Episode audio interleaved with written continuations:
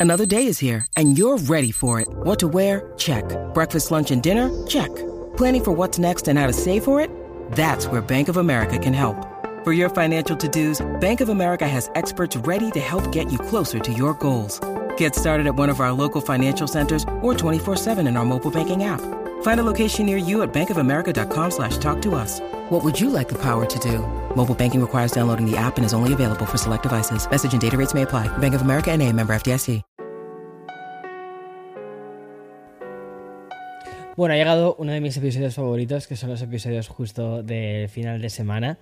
Y bien, ayer tuve la suerte de poder disfrutar del Made by Google, en el que básicamente conocimos la nueva gama de los dispositivos Pixel 7, el 7, el 7 Pro, el Pixel Watch, en fin, un montón de cosas. Y en el episodio de hoy, ¿vale? Te voy a hablar de las prestaciones de los productos más importantes y también las sensaciones, ¿vale? Que me han provocado en directo. Y como cada viernes, los bloques de videojuegos y también los lanzamientos de las plataformas de streaming. Así que espero que tengas preparado tu expreso porque allá vamos. Bien, el Tectobre 2022 sigue su ritmo sin detenerse, ni mirar ni a los lados, no, se detiene por nada ni nadie, o sea, y ya podemos hacer double check en todos los grandes momentos, ¿vale? El evento organizado por Google, ¿vale? Para presentar en sociedad su nueva gama de dispositivos Pixel. Y es que el Made by Google se sumó a los otros eventos de este Techtober que está significando una bienvenida totalmente a la normalidad y también en cierta medida a la presencialidad.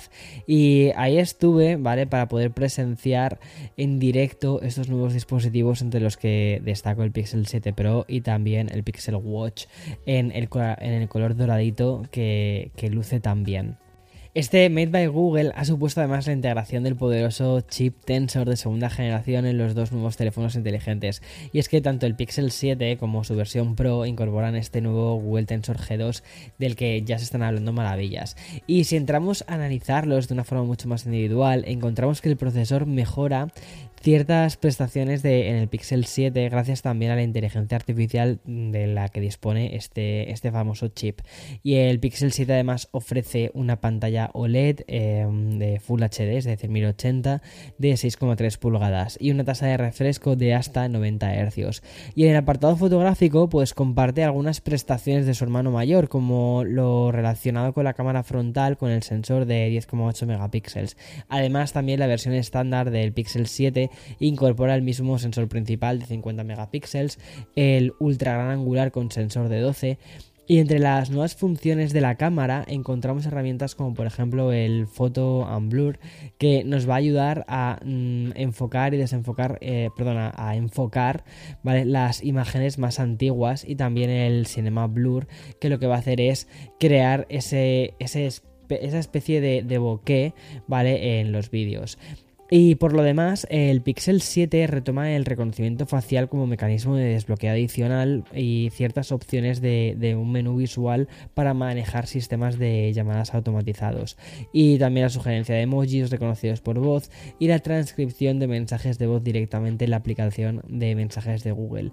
El Pixel 7 se queda con 4355 mAh. Eso más o menos en la duración de la batería pues será como casi todo el día o todo el día. Sale en verde lima, blanco nieve, negro y, o sea, colores muy tradicionales los dos últimos, pero el verde lima la verdad es que cuando lo ves en directo llama bastante la atención. Y el precio inicial en España es de 649 euros, 599 dólares en Estados Unidos y no, no sale ni en México ni en Latinoamérica, lo cual ha sido... Pues no sé qué decirte, pero ha sido como un poco de... ¿En serio? ¿Google? ¿De verdad? O sea, que son mercados importantísimos, no lo sé, en fin. Eh, ojalá esto lo terminen solucionando porque me parece súper me parece súper injusto, la verdad. Son teléfonos súper buenos y me parece que la verdad es que creo que entrarían súper bien en el mercado de Latinoamérica. No lo sé, pero bueno, en fin. Y ya voy a hablarte un poco de la versión Pro del Pixel 7 Pro. Y es que todos los ojos estaban puestos en este modelo, sobre todo tras lo vivido en el evento de Apple y lo que nos ha hecho sentir desde entonces el iPhone 14 Pro con su Dynamic Island, ¿no? Y necesitamos esa especie de cuál va a ser la esa isla bonita, ¿vale? Pero dentro de los Pixel. Y Google lo que ha decidido es no competir tanto contra Apple, al menos en territorio estadounidense, pero sí que ha diseñado un Pixel 7 Pro que destaca también por ese mencionado eh, chip del Google Tensor G2.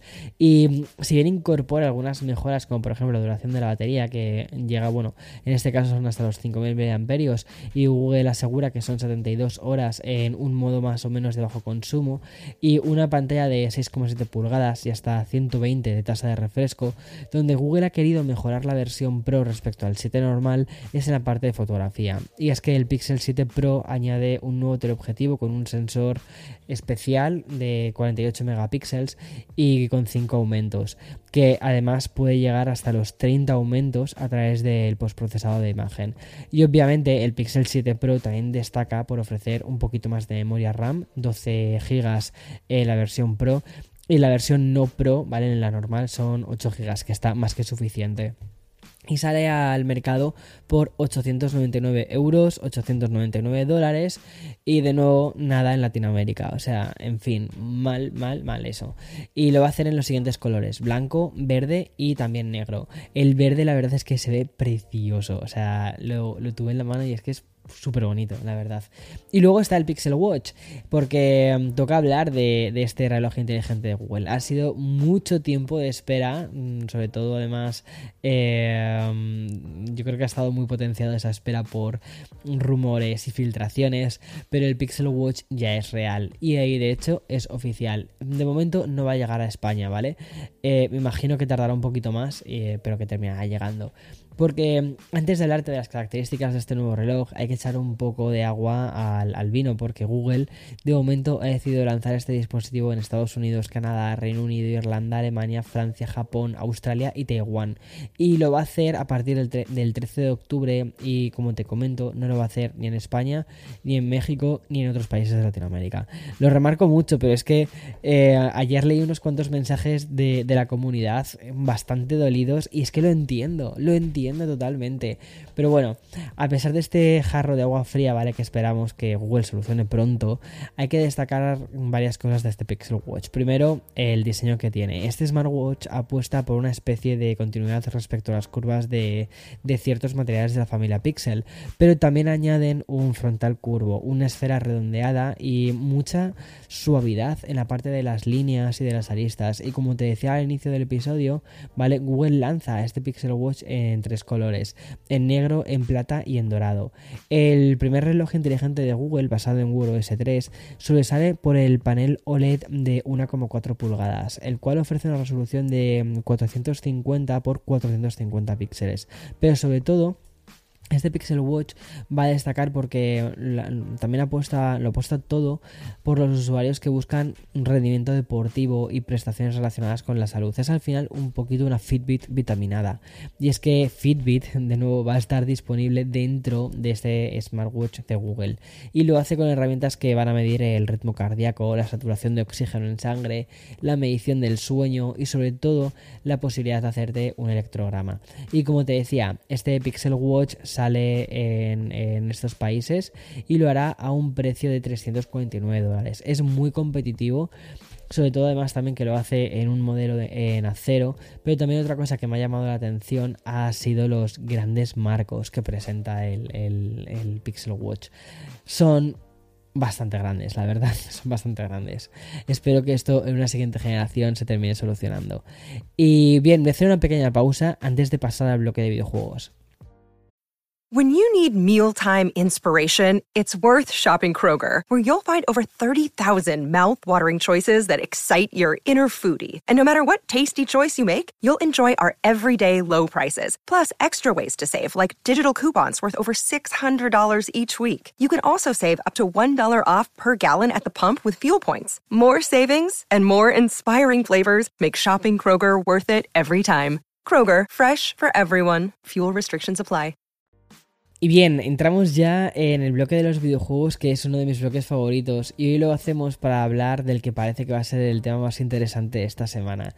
Y aunque la, idea original que tenía Blizzard Entertainment era que Overwatch y su secuela pudiesen coexistir, al final se tomaba la decisión de acabar con la primera versión para que Overwatch 2 pudiese lanzarse.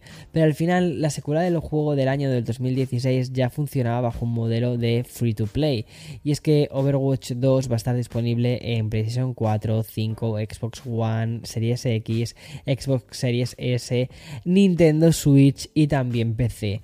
Y el nuevo juego ha actualizado algunas características del original, reduciendo el tamaño de los equipos de 6 a 5 y añadiendo nuevos mapas, héroes y funciones. Al final es una actualización mayor del Overwatch 1, ¿vale? Y Blizzard Entertainment ha lanzado este acceso anticipado de la esperadísima secuela, pero los problemas nos han hecho esperar y tenemos una multitud de caídas e infinitas colas para poder acceder a los servidores. Y los problemas han sido confirmados por el propio presidente de la compañía diciendo a través de su Twitter que mm, han reconocido que se ha producido un ataque masivo de dos en los servidores del videojuego. Y aunque el tweet del ejecutivo y los equipos ya se encuentran en pleno proceso de gestión para poder mitigar el ataque, por cierto, un ataque masivo de dos que viene acompañado horas después por un segundo ataque, en fin, eh, ojalá se resuelva pronto porque tengo ganas de jugar al Overwatch.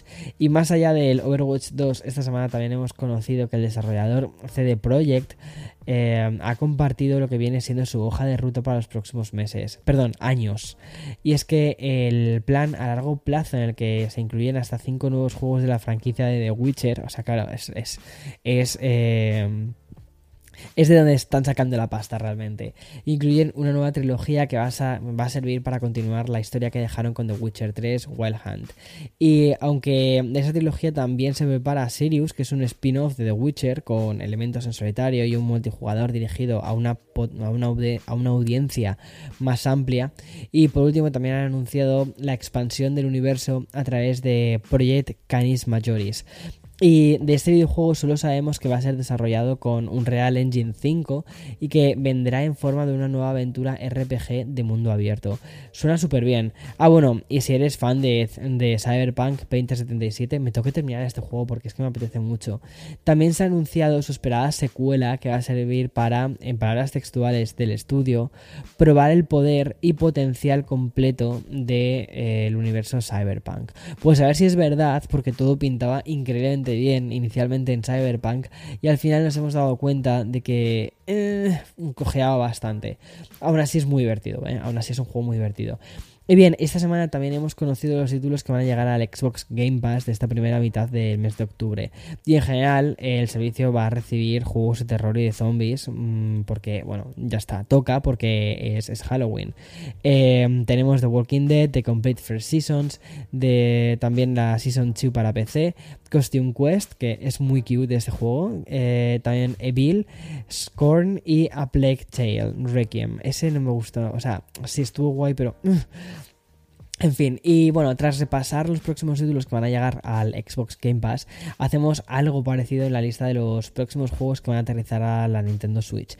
Y hablamos de seis juegos indies que irán desde Armo Pix, Armed and Delicious al clásico arcade Missile Command.